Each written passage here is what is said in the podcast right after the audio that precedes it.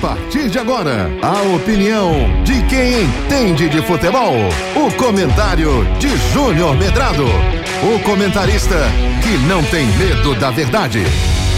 Júnior Medrado. Olá, olá, meus queridos amigos, muito bom dia.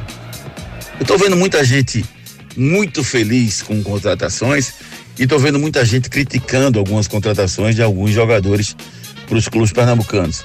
Eu acho que é muito cedo para a gente opinar.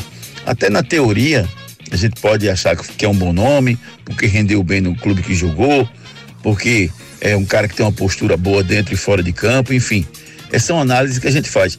Mas a gente só vai saber mesmo quando a bola rolar, gente. Tem jogador que a gente contrata, que a gente acha que ele vai jogar muita bola e quando vê, não joga absolutamente nada. Então, é preciso ter calma, é preciso ter paciência, é preciso ver o rendimento.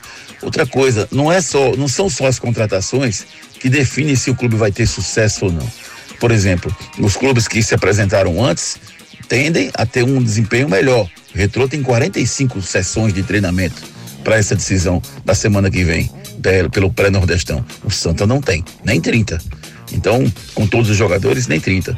O esporte, muito menos, para começar o campeonato pernambucano. Então, muita coisa vai ter que acontecer é, de trocar o pneu com o carro andando, como a gente fala. Isso vai ter que, que acontecer. Então, a soma das contratações, com a estrutura que é dada, com é, o tempo de treinamento, tudo a competição que vai disputar, os adversários que vai enfrentar, tudo isso vai dizer se os times vão ter um bom rendimento ou não no início do campeonato. Mas confesso a você que eu estou muito otimista, muito otimista de que tenhamos um ano maravilhoso e que é, ao final do ano nós tenhamos pelo menos dois acessos aí para dar uma melhorada no patamar do futebol pernambucano.